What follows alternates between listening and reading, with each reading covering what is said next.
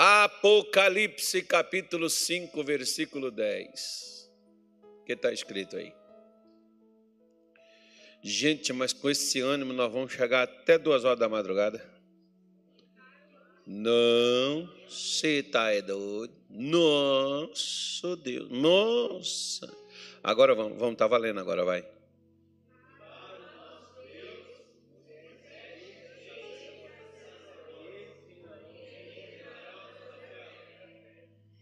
De novo.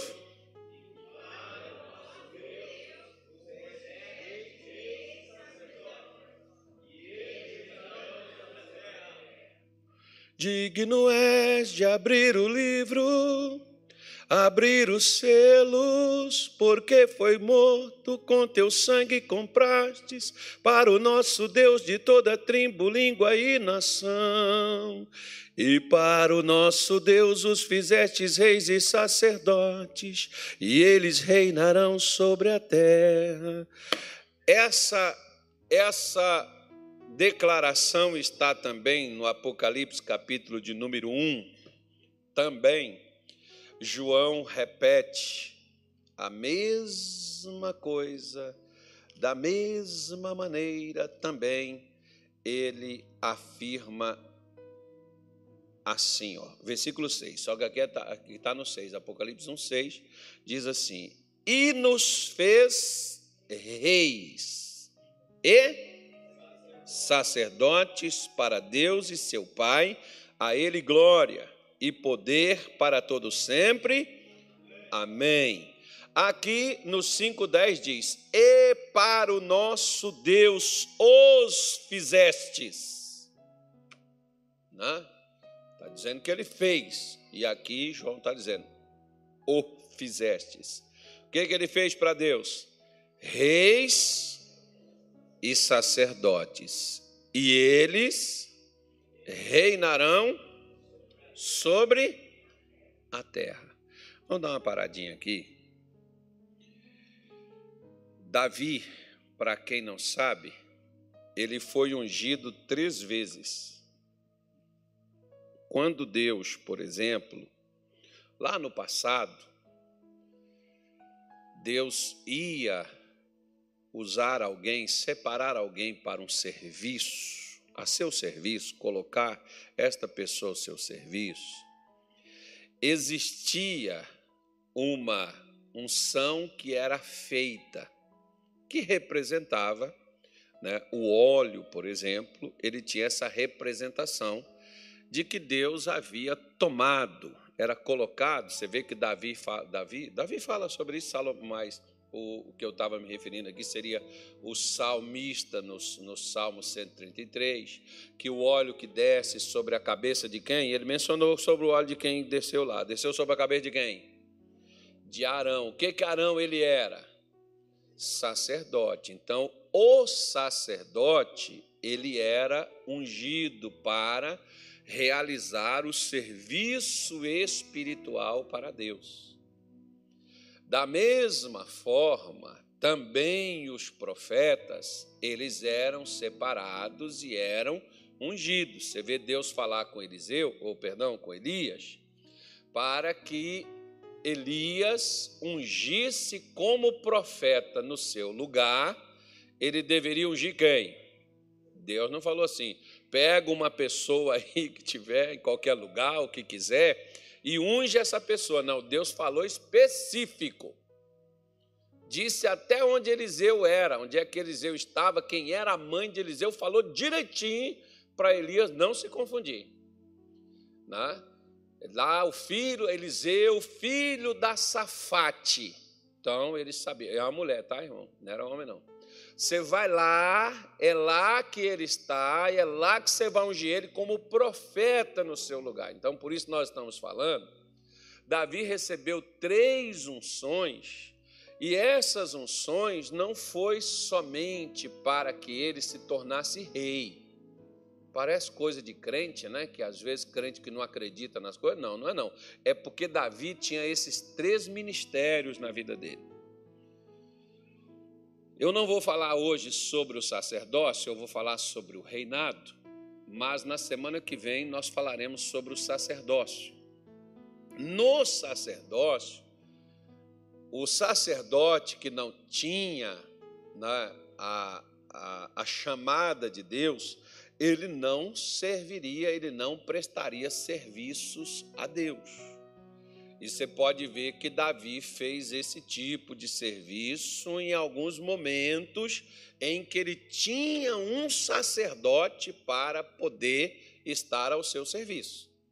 Ele tinha tanto sacerdote como também ele tinha profeta né, o, o, o, profeta Samuel, que foi a princípio que começou a acompanhar, Deus sempre disponibilizava um profeta para principalmente assistir o rei no seu reinado.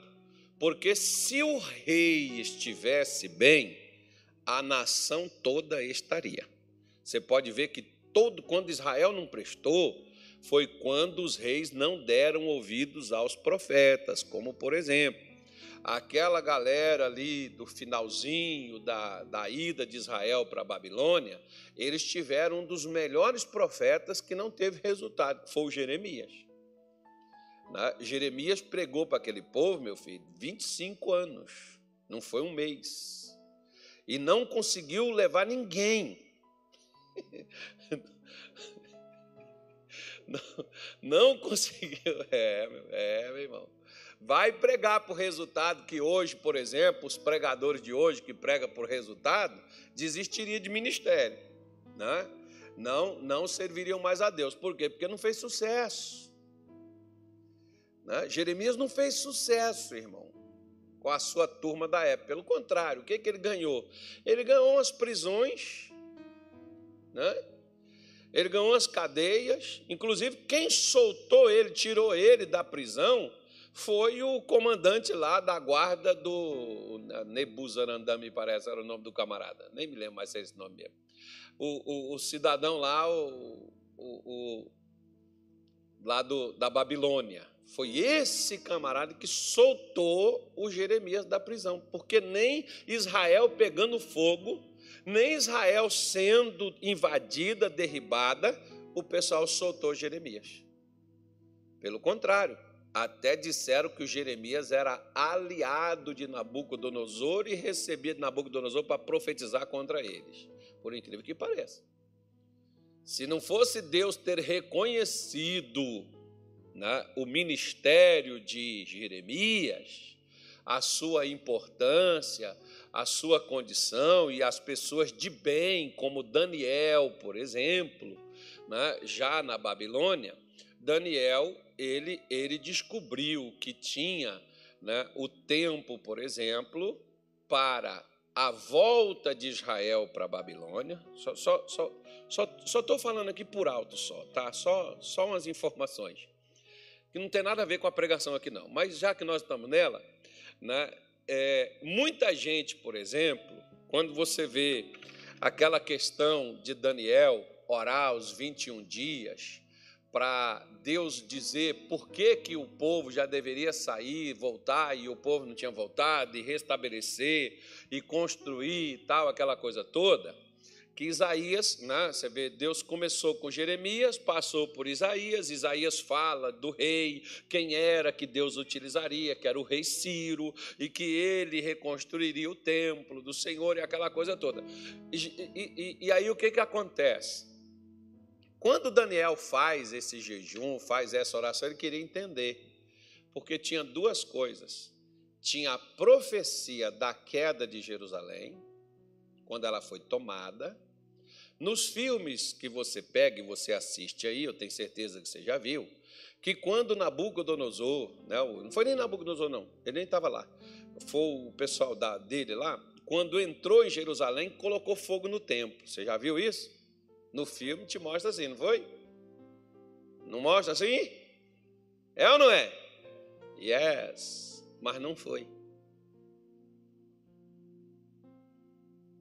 Por que, que não foi? Porque a volta, por exemplo, para a Babilônia tem uma data. Era 70 anos. Deus falhou? Não. Diz o pessoal, ele tarda, mas não falha. Então Deus não falhou. Mas a reconstrução do templo, era outra data. O templo foi derrubado posteriormente à conquista, ele não foi invadido e tomado ao mesmo tempo, não. Foi derrubado depois. E aí tem duas datas. Por isso que tem uma diferença de 15 anos, me parece, se não me falha a minha mente, que já passamos das 23 horas e eu já passei dos 50. Mas se não me falha a minha mente, tem uma diferença de 15, 13 ou é 15 anos. Você pode ver lá que parece que tinha dado errado, né? Só que não deu não. É porque as datas da conquista, da invasão e as datas da construção do templo, da destruição do templo, elas não foram invasão e demolição, não foi. Ele foi destruído posteriormente. Quando Israel já tinha sido conquistado e já tinha sido levado a galera que poderia, é, sacerdotes, rei, os, que poderia reinar, as pessoas de influência. Ele só levava essa gente, mas não levava todo mundo, não. Ficou gente lá, tanto é que você vai ver que o Neemias foi para lá, para Suzã, que já era lá no governo assírio, né? que Jeremias, não, perdão, Neemias, ele diz assim: como é que está Jerusalém? Como é que Jerusalém estava? Em grande miséria. E a cidade destruída. Tinha gente lá. O irmão de, Ana, de, de o Hanani, por exemplo, irmão do Neemias, estava lá em Jerusalém. Por um motivo, ele não foi levado para o cativeiro. Né? E nem foi preso quando foi lá visitar o irmão. Então não era todo mundo que eles pegava, pegava, confiscava, tirava tudo e, e pegava. Não. As pessoas que poderiam ter influência, as pessoas assim, que poderia fazer um levante, que poderia organizar a galera, eles pegavam e levavam. Que era para não ter é, organização de, de, de, de, de, de ajuntamento de gente para poder é, levantar e buscar a libertação ou qualquer outra coisa. É mais, mais ou menos parecido como aqui no Brasil. Você já viu como é que acontece? Que uns, quando sobem no poder, querem derrubar os outros e descaracterizar para quebrar a liderança dali, para despedir que aquelas coisas aconteçam, para não levantar gente. É a mesma coisa, irmão. Esse mundo velho não mudou nada, só mudou os elementos e mudou. Mas o diabo é sempre o mesmo, o demônio é sempre o mesmo. Né? Só muda os lugares e as figuras e as pessoas, mas a tática é a antiga de destruir, né? de suplantar, controlar, dominar e pronto. Então, você vê que era o sacerdote, ele tinha que ser ungido o profeta tinha que ser ungido. E para ser rei, nós já mostramos a você, né, tanto Saul quanto também Davi, nós te mostramos que o rei também tinha que ser ungido. Em parte, tinha rei que era só rei mesmo.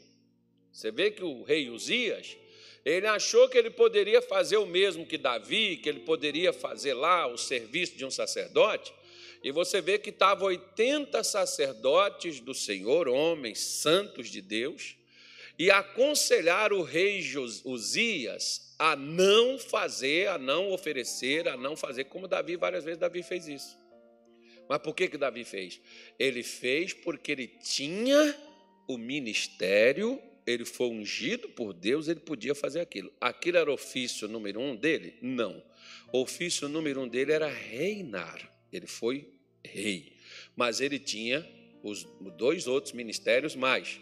Ele tinha o de profecia e tinha o de sacerdócio. Eu fiz questão de ler para você Apocalipse 5, 10 e Apocalipse 1, 6, para mostrar para você que esses dois elementos aí né, é o que Jesus veio nos fazer para ser. E você pode ver que eles estão em ordem aí, né, os dois reis e sacerdotes. Você pode olhar nas duas frases, ele está falando sobre rei e também sobre sacerdote.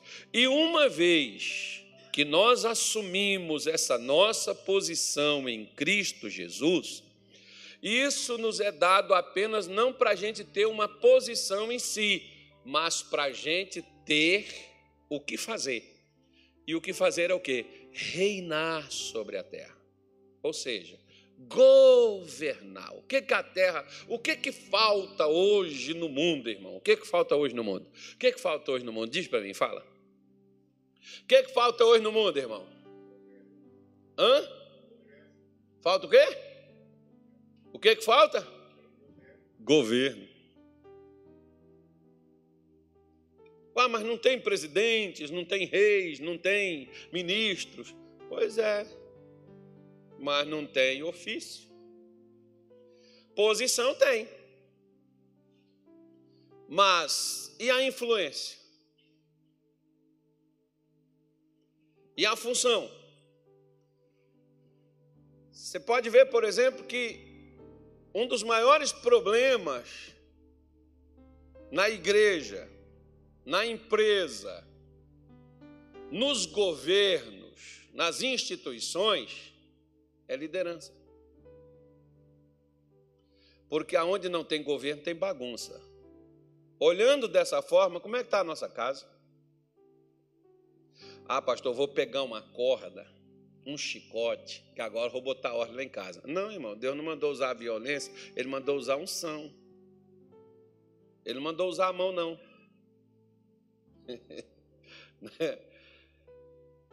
Porque aonde não existe governo, não existe organização. Aonde não existe governo, vai ter. Né? Vai ter coisas, vai ter pessoas, vai ter lugares, mas não tem governo. Você pode ver, por exemplo, ó, a terra estava lá, tudo estava pronto, mas não tinha quem governava a terra. E é o que, que Deus fez para poder governar a terra? O que, que Deus fez? Ele fez o leão, que é o rei dos animais. O que, que Deus fez para governar a terra? Ele fez quem? Diga se assim, ele nos fez. Não, pastor, ele fez Adão, não fui eu não. Pois é, ele fez Adão, empossou Adão, certo? Mas Adão exerceu o governo? Não. Ele transferiu para que outro governasse o que tinha sido dado para ele. Na ausência de assumir o que nós deveríamos fazer, como tem marido, por exemplo, que ele transfere a educação, tem famílias que transferem a educação dos filhos para a escola ou para o governo. Tem marido que transfere a educação dos filhos para a mulher. Tem mulher que transfere a educação dos filhos para o pai. Outros transferem para os avós. Eles apenas deixam que os avós cuidem. E outros transferem para os tios e outros dá para alguém qualquer. Não há problema. Né? não criei, mas deixei uma pessoa de responsabilidade ou seja, vamos terceirizando. E outros dão, sabe para quem? Para babá eletrônica. E outros hoje estão dando para a internet. A internet é que está educando as crianças. Porque você vê hoje criança pequenininha, já com tablet, já com iPad, iPhone, Android, ele já consegue acessar tudo. Pois bem, Vivemos, ah, pastor, mas nós estamos na era da tecnologia e inovação. Pois é, irmão. É por isso que depois nós olhamos as cadeias tão lotadas, as crianças estão cada vez mais abusivas e abusadas e quanto é outro tipo de coisa. Rebeldes, já manda de pai, manda de mãe, e outras coisas mais. Por quê? Porque não é alguém para poder chegar e, através da força, da violência, impor respeito. Porque o governo, né, eu gosto do livro, por exemplo, do Kenneth Reagan, que o Kenneth Reagan diz o seguinte, acho que é no livro A Autoridade do Crente, que ele diz isso. Ele diz assim: ó, Deus te deu, nós cristãos, foi dado a nós autoridade sobre demônios, não sobre pessoas. Então a autoridade, ela, o governo, ele é dado para reinar através do mundo espiritual, não é do físico. Porque o mundo espiritual ele influencia o físico. Em outras palavras, por que, que tem gente que sente calafrio, arrepio, medo, pânico? Porque está influenciado por uma força ruim. E por que, que tem gente que às vezes sente assim, encorajado, é pequenininho, irmão, desse tamanho, mas tem uma coragem que um gigante não tem, igual Davi.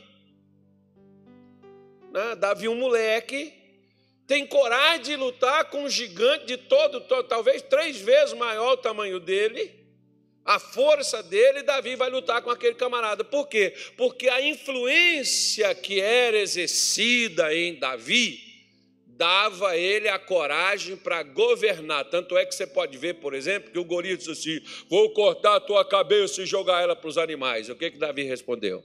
Quem vai cortar a tua cabeça sou eu e vou jogar para os animais, e todos saberão que há um Deus em Israel que livra. Não é com espada, não é com lança, não é com escudo. Com que que Golias estava indo contra Davi? Espada, lança escudo. E Davi diz assim: Eu vou contra ti em nome do Senhor dos exércitos. Então, a luta, a batalha foi definida na área espiritual. E quando a batalha é vencida na parte espiritual, na matéria, a coisa vai acontecer. Porque quem caiu, Davi ou Golias? Quem morreu? Oi, você está me ouvindo?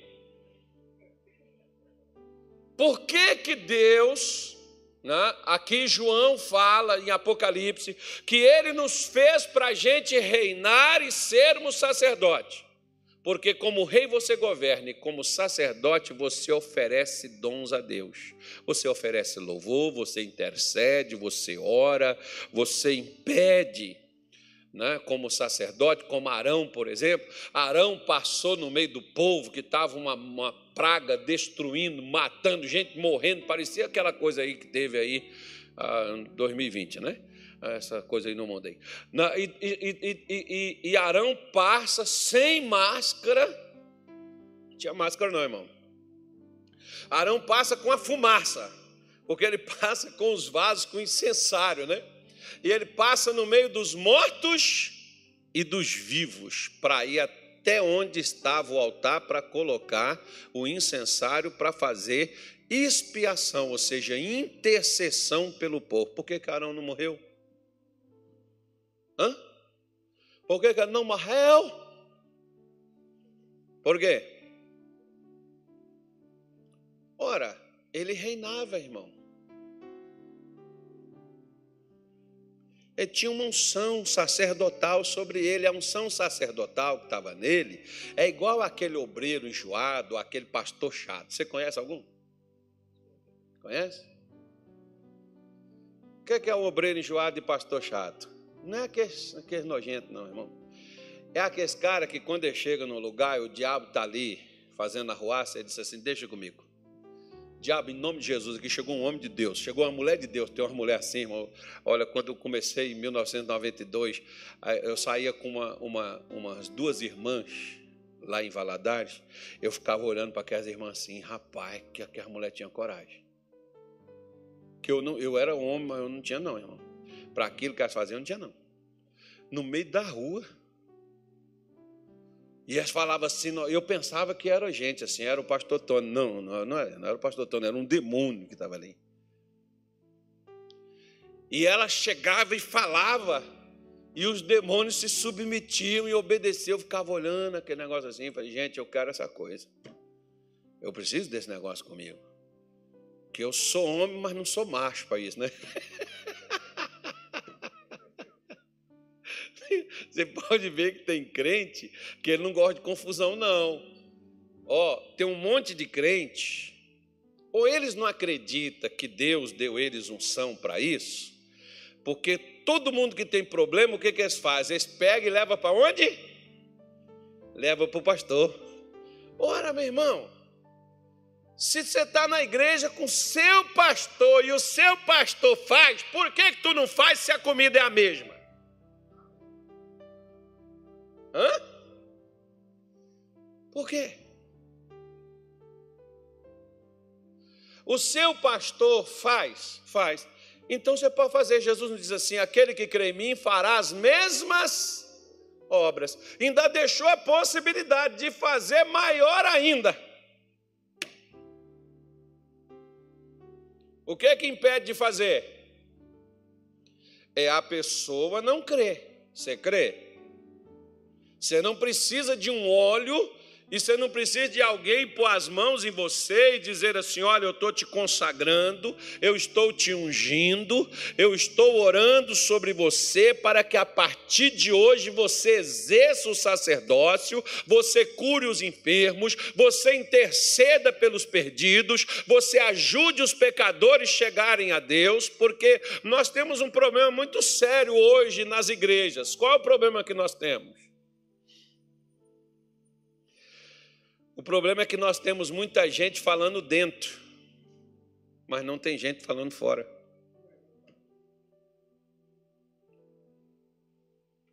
A igreja cresce quando as pessoas falam lá fora, não aqui dentro.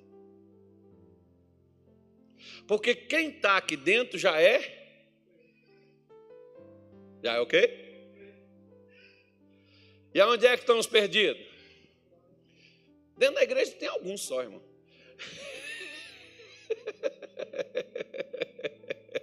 Diga assim: graças a Deus não sou eu. Isso, profetiza. Eu gosto de falar com gente assim, otimista, gente confiante, né?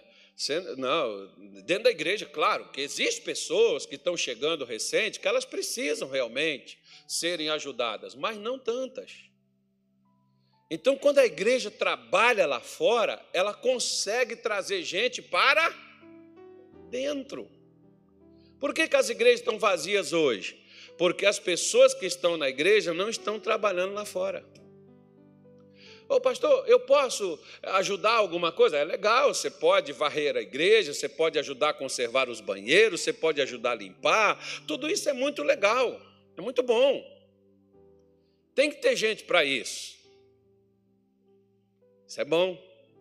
É as pessoas, eu, posso, eu posso ajudar? Pode. O que, que eu posso fazer? Vá atrás dos perdidos, dos lascados.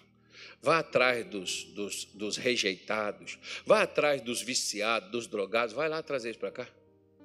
Por isso que eu estou falando contigo que essa senhora, por exemplo, que eu comecei a trabalhar com ela, ela, ela levava 12, 13, 14 pessoas todo dia pela primeira vez na igreja. Irmão, quem tem uma mulher daquela não precisa de televisão nem rádio, não. Aquela mulher, meu Deus do céu. Eu, eu fiquei indignado com ela porque ela ficou lá poucos meses e ela falou: Deus mandou embora. Eu falei: Não, Deus não mandou a senhora embora, não. Fica aqui. Eu preciso aprender esse negócio aí. Eu não aprendi, meu filho. Mas aquela mulher tinha uma facilidade de chegar na porta das casas, e ela batia na porta de casa, conversava com as pessoas, e depois ela não tinha carro, não, irmão, ela ia a pé, e a galera ia caminhando com ela para a igreja, igual assim, quando a galinha sai assim, os pintinhos saem tudo atrás. Os crentes, as pessoas iam tudo atrás dela. Ela chegava lá, olha, está aqui, irmão. Irmão, ó, vê essas pessoas hoje, pega o nome delas, o endereço delas, o negócio tudo delas, e vamos depois lá na casa delas amanhã, nós vamos de novo, ó. ó sexta-feira tem um culto e nós vamos buscar vocês, tá bom? Ah, sexta-feira não dá para mim vir. Domingo, domingo estou na porta da sua casa. E domingo estava lá na porta da da pessoa. Aí, quando aquela pessoa firmava na igreja, sabe o que ela fazia? Ela ia caçar outros, ela ia atrás de outros, porque isso aí já está firme, não precisa de ajuda mais não.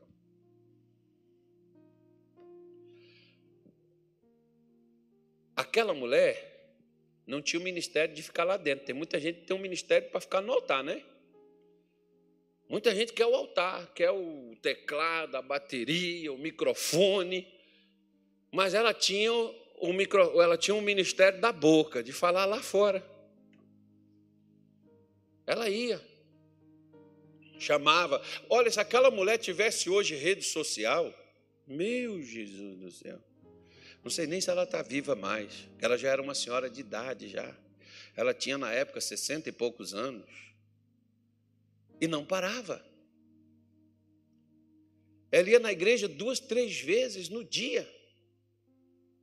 Leva três, leva quatro, leva cinco, leva seis. Né? Teve um domingo, por exemplo, que ela levou 25 pessoas a primeira vez num culto. Você olha o que é isso, irmão? Não tem base se isso não tiver uma unção para fazer algo assim.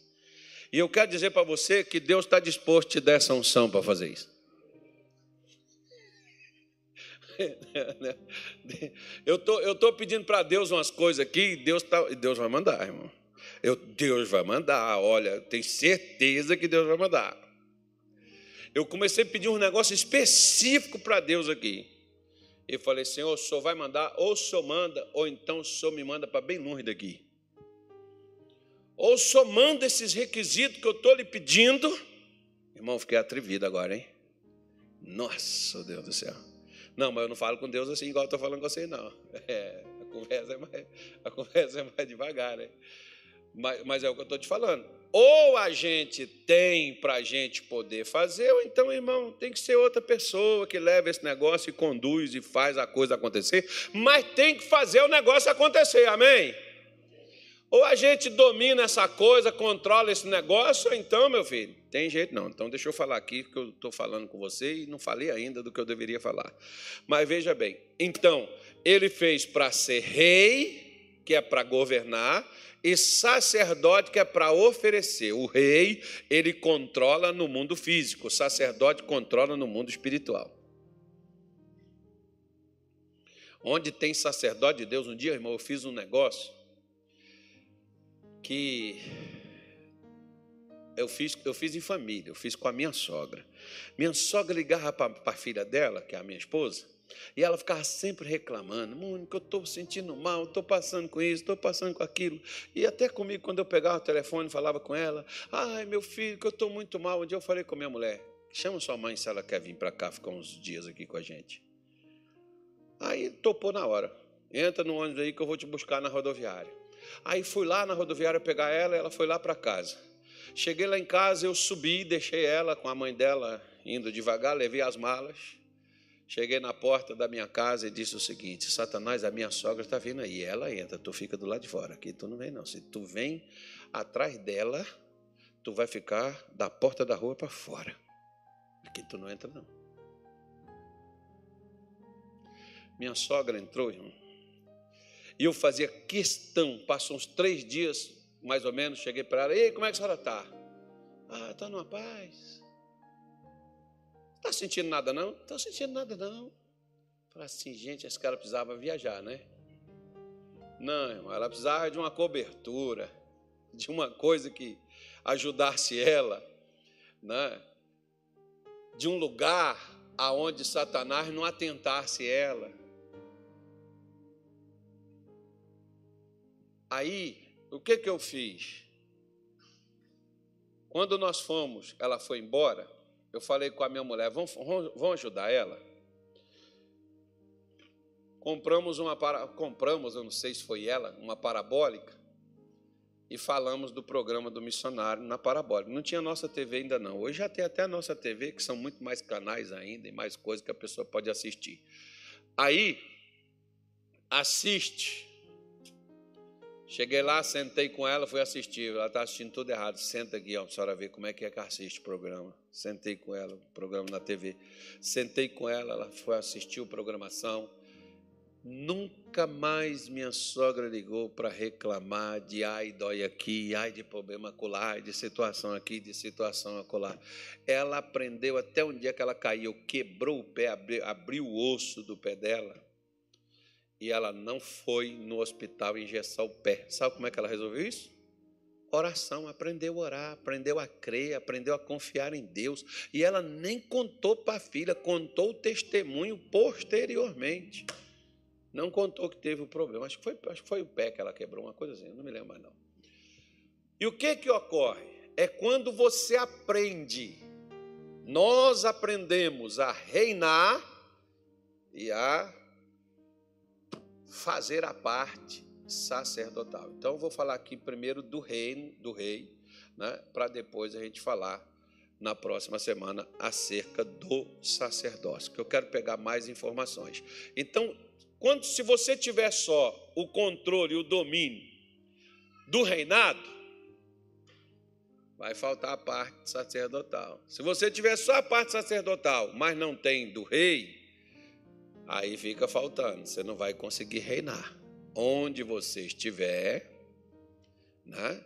Você precisa reinar, você não pode ter aquela, aquela musiquinha que os crentes cantam. Lá no céu tem ruas de ouro, onde os salvos irão passear. Ah, se eu tivesse asas, eu voaria para lá. Ah, se eu tivesse asas, eu voaria para lá. Joelho no chão, jejum e oração, para vencer toda a tribulação. Pois é, ó. aí os caras vão cantando. Então preste atenção. Se você não reina aqui na terra, no céu tu não chegarás. Porque tem gente que pensa que vai reinar na eternidade. Não, irmão. A sua eternidade começa agora, quando você assume a sua posição em Cristo. E a posição que Cristo escolheu para nós é esta: controlar, dominar, viver, ter o domínio sobre a terra. Não é quando você for para o céu, não é quando você morrer, é agora, não é depois, é hoje, não é depois. Por isso, lá no capítulo 5 da segunda, segundo livro, Samuel, capítulo 5, abra aí na tua Bíblia aí. Bora lá. Diz assim, ó. As escrituras sagradas. Posso ler? Sim ou não?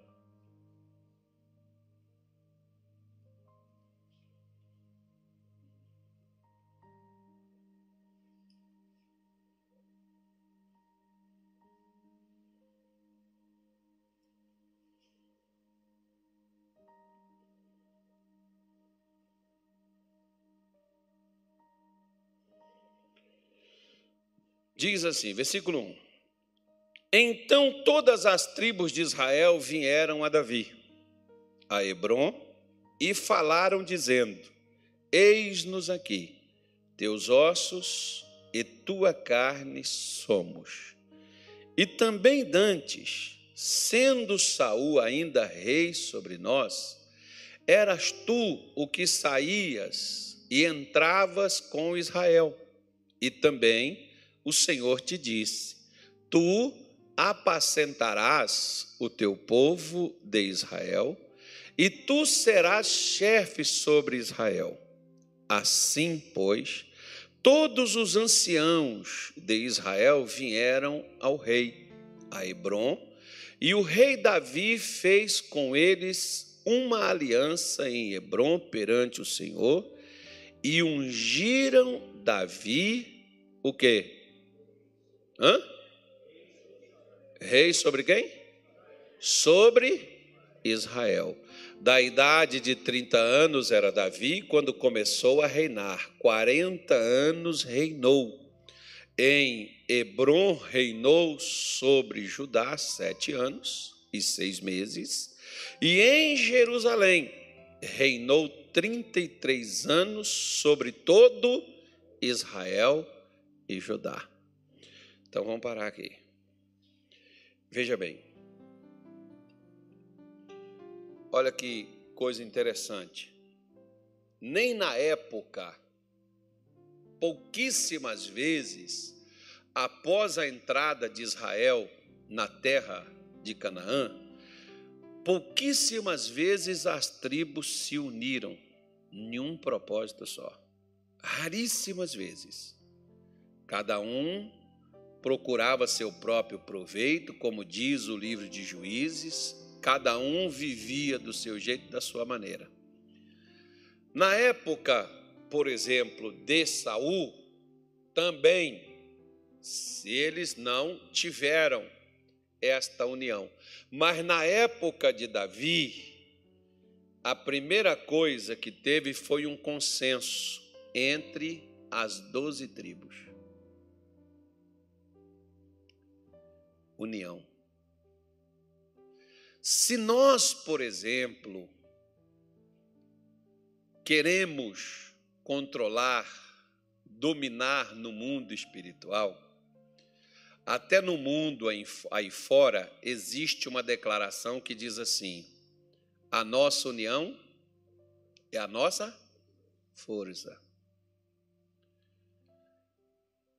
Você já viu, por exemplo, que até em relação às igrejas, nenhuma delas se entende e falam a mesma coisa?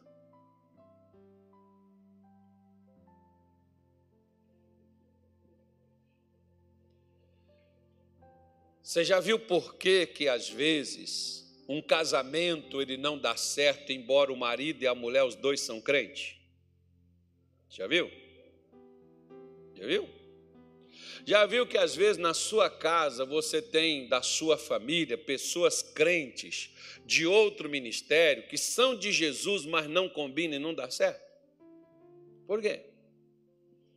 Porque não existe consenso, não existe união. Ninguém reina sozinho, não, irmão.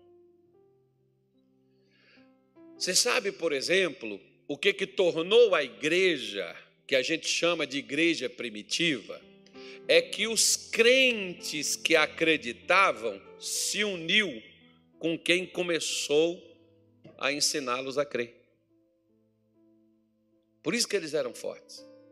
Por isso que paralítico levantava, cego via, por isso que acontecia coisas extraordinárias, por isso que o Espírito Santo veio encheu eles do, do poder de Deus, do fogo de Deus, por quê? Porque havia união. Você sabe qual é a maior dificuldade que Deus teve, por exemplo? Não foi para tirar Israel do Egito, tirar eles das mãos de Faraó foi para unir eles em uma só fé. Você não lembra que tinha 12 tribos? Dez tribos fizeram um relatório e duas tribos fizeram uma outra. Eles não tiveram consenso entre si. Lembra disso? Resultado: 40 anos no deserto. Por que, que hoje muita gente não está reinando como deveria reinar? Porque não existe consenso. Você pode ver, por exemplo, que a gente, às vezes, a igreja de Bereia, é Bereia mesmo? Como é que era o nome daquelas duas igrejas lá? Bereia e Hã? Tessalônica, né? É os crentes de Bereia. A pregação que era feita em Tessalônica também foi feita lá em Bereia. E o que, é que os crentes de Bereia faziam? Eles consultavam se o que eles estavam ouvindo realmente era o que estava escrito. Então, se era o que estava escrito, não existe discussão a ser feita. Você já viu como é que os crentes hoje faz? Eles não consultam se está escrito. Se não for o que eles concordam, o que eles querem, eles não fazem.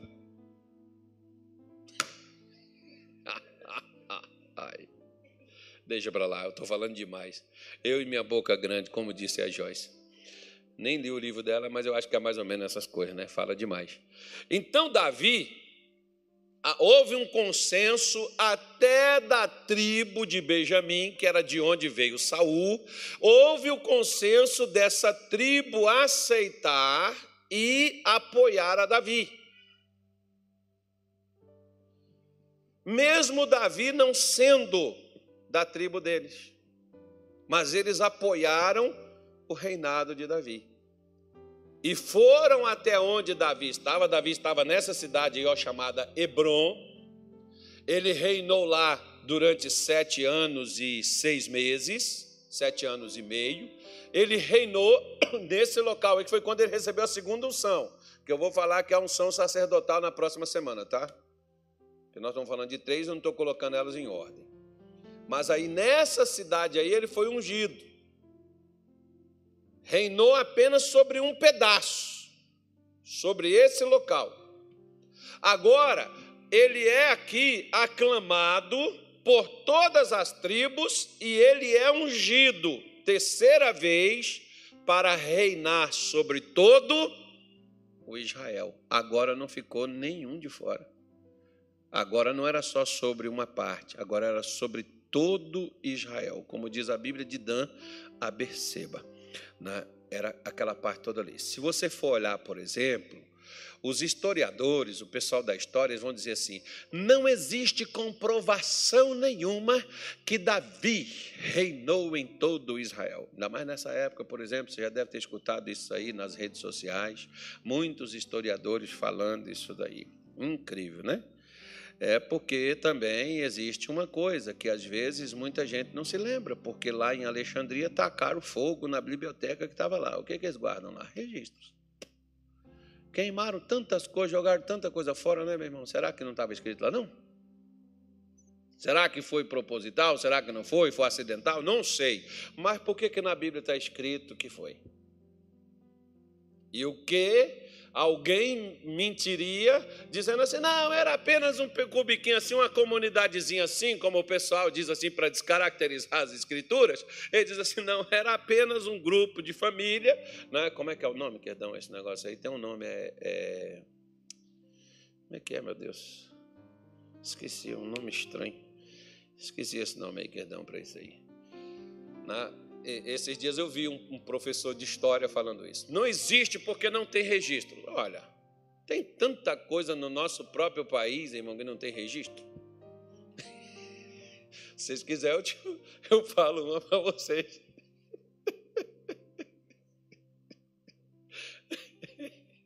Eu falo uma para vocês fresquinha, se vocês quiserem. Eu não vou falar, não. Quem assiste televisão aí sabe. Tem uma desse ano, por exemplo. Deixa para lá.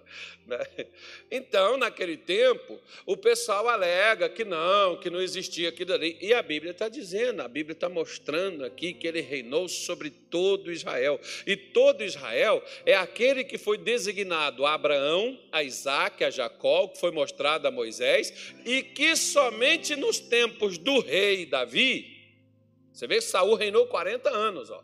Mas, primeira coisa, não unificou Israel. Israel nunca controlou seus territórios totalmente, porque não houve união. Agora você pode ver, por exemplo, está lá aquele barulho. Sabe o que, que fizeram os parti o partido de oposição? Agora é governo. Agora não existe. O governo e a oposição, todos estão do mesmo lado. Chega até com medo do que pode acontecer ali. Mas não estou com medo, não. Estou com medo assim para as pessoas e, enfim, né? às vezes muita gente sofre com essa situação. Mas deixa para lá. Né? Então a gente tem que ter, a gente tem que ter condição da gente poder compreender que o que Deus ele quer para a gente, né? É, é essas coisas para a nossa vida, para a gente poder é, superar, vencer em todas as áreas. No seu emocional. Você vê que tem crente que ele é sal, mas emocionalmente ele é desequilibrado. Olha para cá. Vamos falar mal de nós agora, quer ver? Você é crente, não é? Por que de vez em quando você fica com raiva? E você fala umas coisas que depois você tem que pedir perdão. Por quê? Hum? Porque você ainda não controlou seu emocional. Segundo Provérbios 15, versículo 1, não, não é nem esse não. É, é, um, é um, outro provérbio que eu estou lembrando aqui, que Salomão falou, que é, é melhor aquele que domina o seu espírito do que aquele que controla uma cidade. Porque controlar uma cidade você domina sobre os outros, mas controlar o seu espírito você controla você. E é muito mais difícil controlar eu do que controlar os outros. Porque os outros é uma ordem. Filho, por exemplo, já viu como é que pai manda de filho? Filho fica quietinho, pode falar, mas ele vai e obedece. Está aí, é Provérbios 16, 32. Né? E, e é mais fácil. Ou seja, você tem o controle no espírito, você tem o controle, por exemplo. Você lembra que os discípulos, por exemplo, ficaram assim maravilhados quando Jesus parou a, a tempestade no mar, e eles disseram: Quem é esse que até o vento e o mar lhe obedecem? Eles ficaram admirados, cara. Como é que pode um negócio desse, rapaz? Até a natureza, quando o homem controla, o homem domina. Pois é, é o que Deus ele quer para a gente. Ele quer a gente reinando sobre tudo, meu irmão. Controlando tudo. No espírito, na alma, os sentimentos, os pensamentos, os desejos, as vontades, as intenções, os impulsos. Mas a gente, a gente não sufoca, a gente controla. Sufocar é uma coisa, controlar é outra.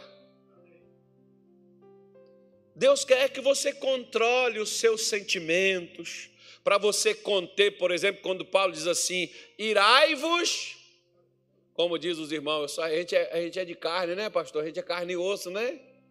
A gente não tem sangue de barata. É verdade, barata nem tem sangue.